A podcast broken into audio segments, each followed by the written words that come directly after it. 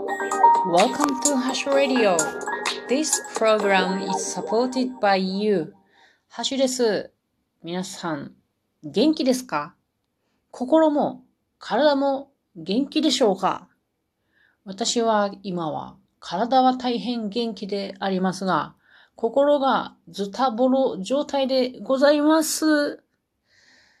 えー、夫が先ほど、えー、仕事から帰ってきてすぐに走りに出かけていきましたが、この私がズタボロの状態を見て、まあ、話を2分ぐらい聞いてくれて、そして玄関から出るときにいい言葉を残してくれました。敗北、あ、なんやった。たまには敗北感を味わった方がいいよ。という言葉を残して彼は走り去って行きました。ありがとう、夫。ちょっと心が落ち着きました。何の話やちゅうことやけど。説明しましょう。えー、私は、あ今、これ夜の8時半ぐらいにあの収録しておりますが、6時45分まではとても元気だったんです。しかし、今日は6時45分から8時過ぎまで英語の講座を初めてのやつを受けました。これで、えー、ズタボロになりました。めっちゃ辛かったです。えー、私が受けたのは、え、国際交流協会。これは岐阜県ですね。岐阜県の国際交流協会が開いている、えー、オンラインの英語の講座がたまたま見かけて受けたんですね。これめっちゃ破格年なんですよ。あの、3回しかないんやけれど、3回で250円という値段に引かれて、あの、ペロッとこう、申し込みました。か気軽にペロッと。しかし、そこには上級って書いてあったんですよ。上級ってよくね、あの、英会話のレッスンのレベルに中級とか初級とか上級とか書いてあるけど、実際どれぐらいのレベルの人っていうのは書いてないんですよ。で、申し込むときに何にも聞かれなかったしね。まあ、上級ってどれぐらいなんかわからんけど、まあ、ええやと思って、その、安い値段に惹かれて、ペロッと申し込んだわけですよ。じゃあ、こういう風にいたたたたってなってます。立ち折れ、立ち直れないかと思いましたね。あの、12人参加してたんですけど、大体ね、うーんと、年齢で言えば、おじいさんとおばあさんです。で、私と同じぐらいの年の方がおそらく2人ぐらいで、で、大学生みたいな若い女性の方が1人ということで、大体本当にね、おじいさんおばあさんって感じだったんですけれどね、これが、皆さんもなんちゅうの、英語と思わず話してんじゃないの皆さんって感じで、非常にペラペラです。もう私、えー、っと、穴に入りたいというか、この中から透明になって消えたいって思ってましたね、こうやってる間。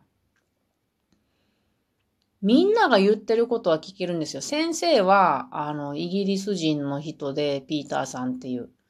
先生の言ってることも大体聞き取れるし、みんなが言ってることも聞き取れるんやけれど、これは Zoom っていうオンラインのものを使ってやりましたけども、ちょっとパソコンっていうのは聞き取りにくいね。インターネット通じてのみんなの声が被ったりすると、そこがこう無音になってしまって聞き取りにくいっていうのはあるんやけれども、まあ聞く、聞くのはいいんやけど、本当に話せやんなーって思いましたね。うーん。まさしく敗北です。でも普段こうやって敗北してズタズタになることって私ほとんどないんですよね。皆さんありますか？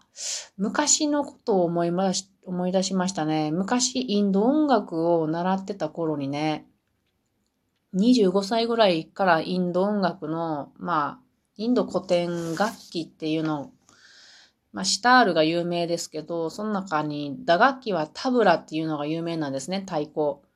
タブラっていうのを、えー、東京の先生から学んでましたけれども、その時に、これは別にレベル分けするわけじゃないんですよね。みんなでぐるっと座って、で、すごく上手な人から今日初めてですっていう人まで一緒に習うんですよ。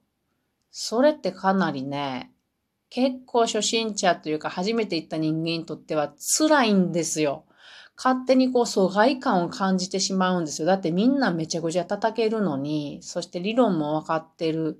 なのに自分は何にもできない。何にもわからない。ただ先生がこう、てってってってっていう、てっててってっていう叩き方があるんですよ。こう、てってってってっていう。これをその日はちょっとやるぐらいなのに2時間ぐらいずっとそのみんなのすごい技を聞いて、わけもわからん。例えば、だったから出てってけな、だって出がなとなきゃなとか言われたら、あ、もうちゃんと言ってない。だったか出てってけな、だってだけとなきゃな、ださが出てってけな、だってだけとなきゃなとか言われて、それをみんな叩くんですよ。言われたら。言われたらそのとこで叩く。でもそんな初心者がその時に叩けないじゃないですか。すごい疎外感を自分の中で作っちゃって、言いづらいんですよ。もう今度は二度と来るかと思うような感じですよ。そんな時思い出しましたね。別にみんな阻害、あいつそ、ハブシにしたろうぜと思っとるわけじゃ、もちろんないんですけど、自分で勝手に疎外感を作るっていう感じの頃の私を思い出しましたね。いやー、大変でした。ここで私がなぜこう、あの、すごく大変だか、だったかっていう原因を探っていきましょう。勝手に、勝手に。まず、もちろんのこと、英語力がないですね。英語力がない。聞く、聞き取ることはできても、話す力がないっていうことですね。これが一番大きな敗因。負けてます。ま、もうみんなすごいもん。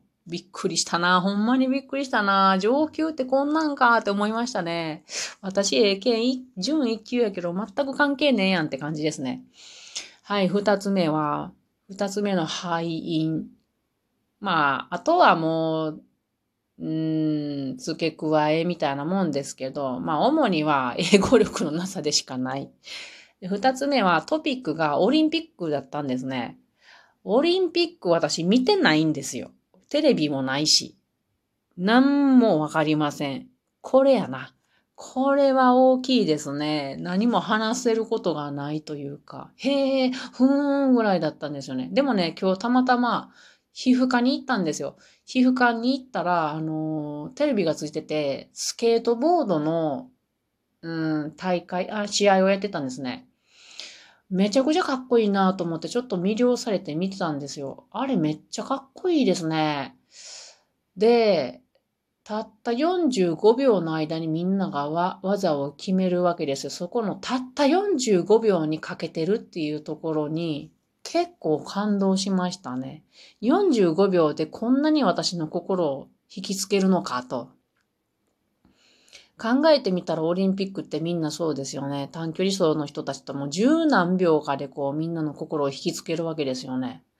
そうか、これをみんなは感動するって言ってるのかっていうのは理解できた気がします。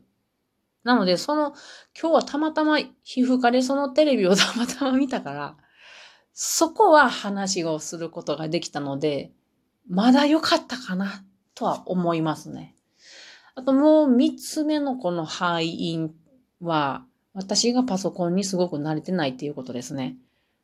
パソコンでパソコンを使えた上で、この講座を受けれるんだったらまだマシかもしれないですね。私の苦手なことだらけになってる気がしますね。